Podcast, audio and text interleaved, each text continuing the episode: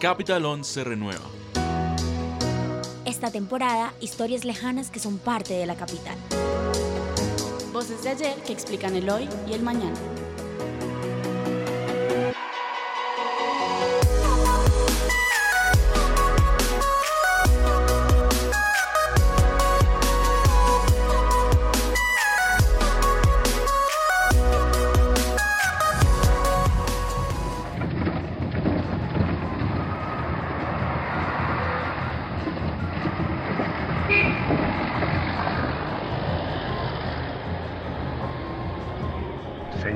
Señores, la Radiodifusora Nacional de Colombia, que esta noche inicia sus labores, es la culminación de largo esfuerzo destinado a dotar al Estado de un poderoso y eficaz instrumento de cultura.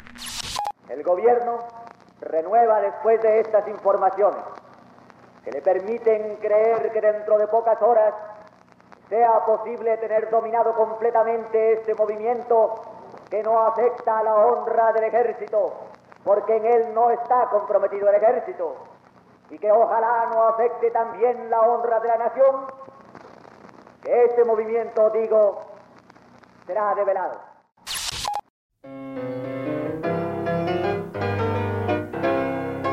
En la década de los 30 en Colombia se dio un crecimiento urbano acelerado debido al progreso industrial, el cual generaba expansión en los servicios y la construcción, así como en la industria manufacturera. Para 1936 el presidente de Colombia era Alfonso López Pumarejo, el primer mandatario en centrar el debate político alrededor de los temas sociales y laborales. No se puede dominar un pedazo de la patria para convertirlo en un obstáculo del progreso o del bienestar de los demás. Habitaban en el país una gran cantidad de personas que no se vestían, apenas comían y escasamente sobrevivían. La falta de poder adquisitivo de las masas era evidente, razón por la cual existía un descontento popular que se manifestaba en reclamos socioeconómicos.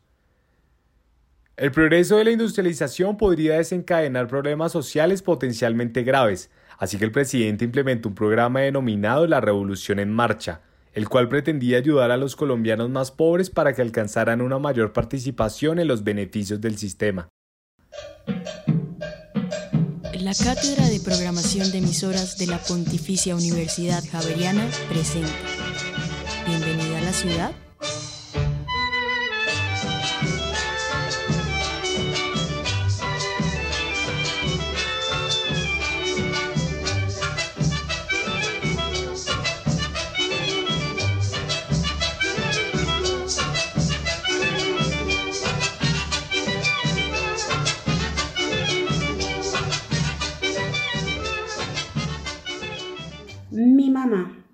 Vivía en Gómez Plata, Antioquia.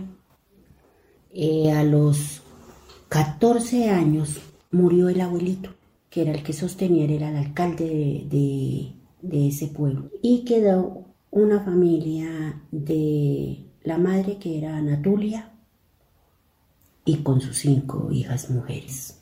Se encontró la familia que ellos no tenían el sustento para sostener la familia. Pero ellas tenían su hermana mayor que se llamaba Pepa, ella se llamaba Josefina, pero le decían Pepa. Y ella fue la mujer, la hija que tomó el rol de padre y de proveedor de la familia. Ella era costurera, pero era una costurera eh, finita, le gustaba hacer todo, ella su- sus cortes los evaluaba, era por el revés. Entonces ella le dijo a la abuela, mamá, nos vamos para Medellín, aquí ya no podemos hacer nada, vamos a ir de la costura. Y así fue, llegaron a Medellín.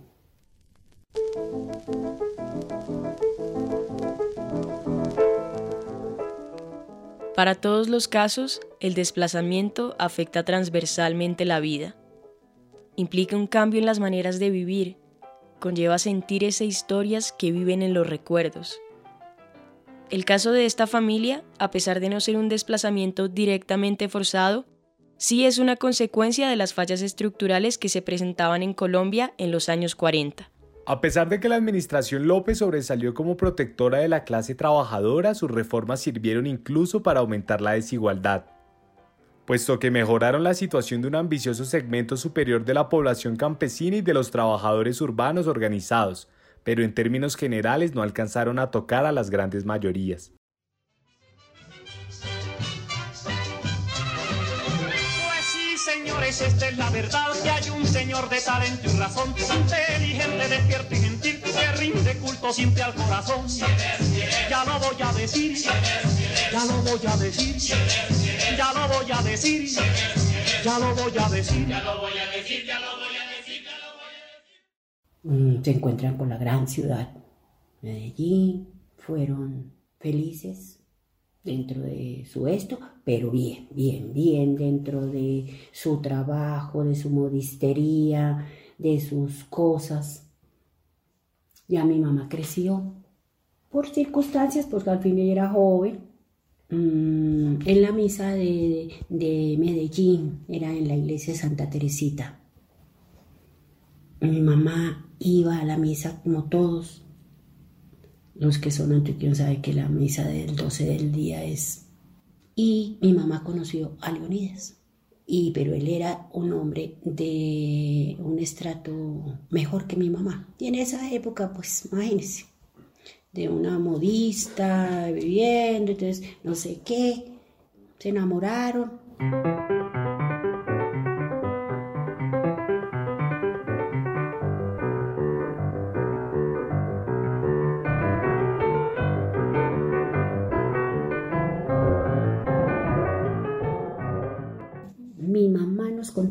Nosotros que cuando mi papá estaba tan desesperado sin trabajo, mi papá sabe que le tocaba él solamente como vivía en tierra caliente, que en Medellín, pues ya el vestido entero en esa época no era muy conocido, él no tenía sino un solo vestido.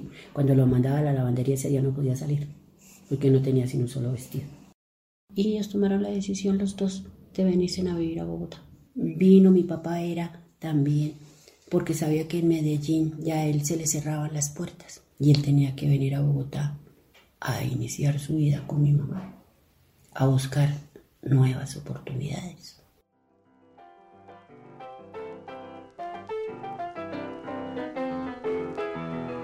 No existe información sobre los desplazamientos en busca de una mejor calidad de vida durante la década de los 30 y los 40. En efecto, se encuentra que el desplazamiento interno en Colombia es el resultado de un conflicto de larga data.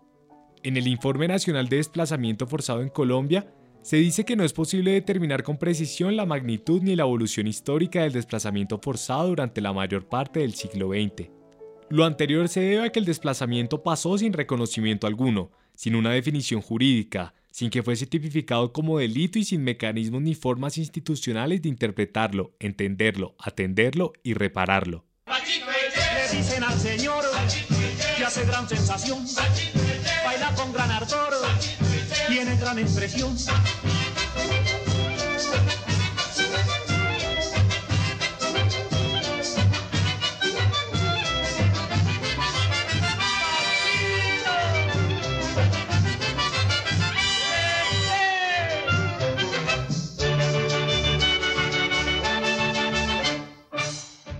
Pero a mi papá aquí no encontró las oportunidades que él, pensó que iba a encontrar. Por circunstancias, no, no, no le salieron las cosas. No sé, él, él era muy enfermo a los riñones. Mm, no sé, anímicamente. ¿Qué pasó en él? Eso, no, eso sí no lo puedo decir. Otro desplazamiento que fue lo que nos marcó a nosotros la vida el desplazamiento de mi papá hacia los llanos orientales.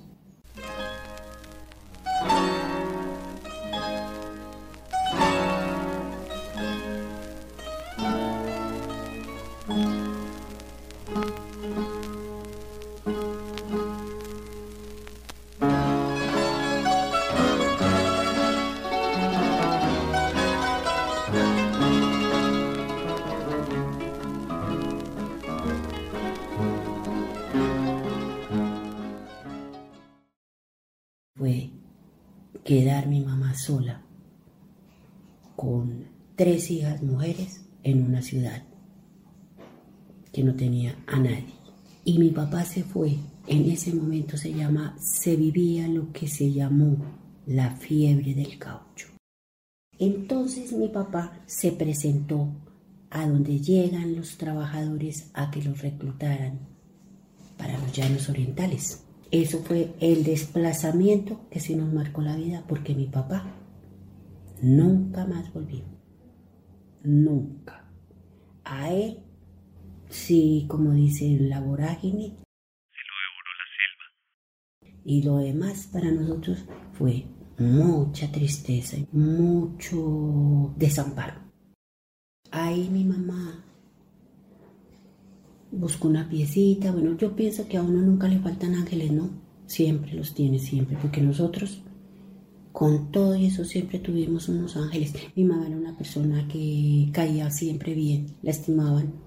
Eh, la gente le tenía pues pesar porque veía a una mujer sola con tres hijas solitas.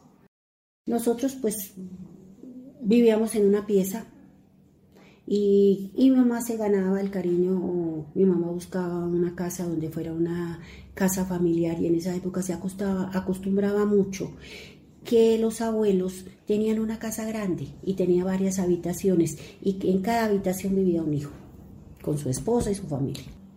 A nosotros siempre fue de casa en casa, de necesidad en necesidad hasta que llegamos a los 11 años y una familia muy querida y generosa nos acogió a nosotros, que tenía una fábrica de dulces y fuimos a trabajar allá y esa fábrica quedaba en Fontibón. Y así llegamos a Fontibón.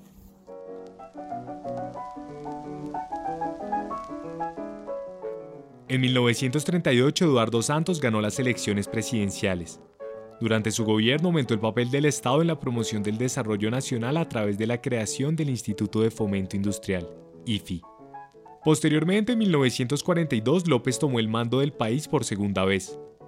No retomó su proyecto de la Revolución en Marcha, en cambio promovió una nueva ley laboral en 1945, a la vez que aumentó algunos beneficios para los trabajadores y amplió la definición de empresas de servicio público, en las cuales las huelgas estaban prohibidas.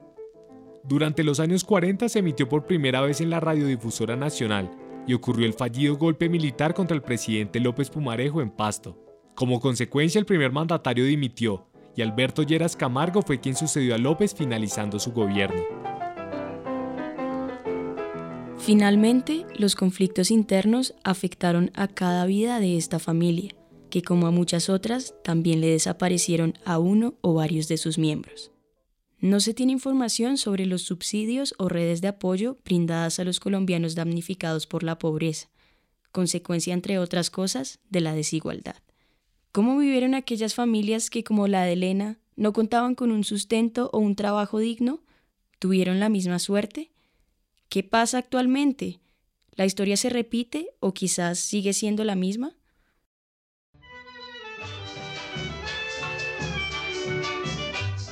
Este podcast fue grabado en los estudios de Centro Ático. Agradecimientos a Elena Gómez de Ramírez, Andrés Balaguera y a Señal Memoria YouTube por los audios suministrados.